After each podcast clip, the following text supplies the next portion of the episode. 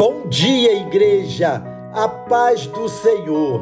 O texto de Hebreus, capítulo 10, verso 38, é extremamente sério e nos leva a uma reflexão absolutamente vigilantes em todo o tempo. Mas o justo viverá da fé, e se ele recuar, a minha alma não tem prazer nele. Em vários trechos, a Bíblia compara a nossa vida cristã com uma jornada. A parábola do filho pródigo, por exemplo, nos faz pensar sobre a decisão que deve nos trazer de volta à presença do Pai, de onde nunca nunca deveríamos sair. Há muitos textos do apóstolo Paulo insistindo que a nossa caminhada deve ser vigilante e orando sempre, porque o nosso adversário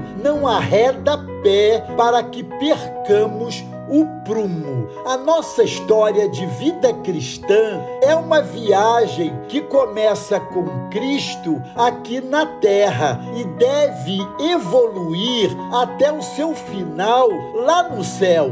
O autor da carta aos Hebreus, comentando a nossa caminhada, nos alerta quanto a paradas e retrocessos. Por isso, ele diz: Mas se uma pessoa voltar atrás, eu não ficarei contente com ela. Como apertado é o caminho que conduz à vida, amados. Não nos faltam ocasiões quando nos sentimos cansados e somos induzidos a buscar algumas paradas de respiro e até tentados a recuar e nos deixar ser levados a um triste retrocesso. Apesar de ser compreensível o ficar cansado, a atitude de parar é perniciosa. Em matéria de vida cristã, ficar parado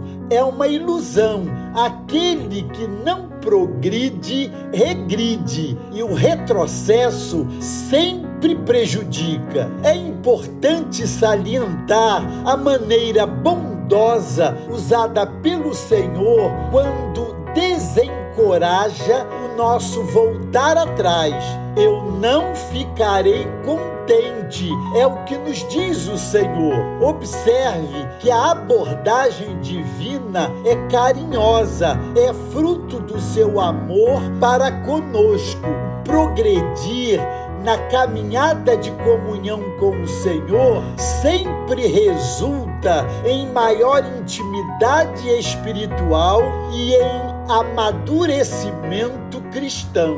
As migalhas que o mundo nos dá como prêmio por nossos retrocessos nunca nunca chegam ao nível daquilo que perdemos. Como é bom saber que Deus gosta de ficar contente comigo. É um estímulo e tanto progredir em nossa jornada com Cristo. O resultado disso é que ele nos olha com agrado, ele faz resplandecer sobre nós o seu rosto, ele sobre nós levanta o seu rosto e nos dá a paz. Amados, é disso que precisamos. Deus os abençoe.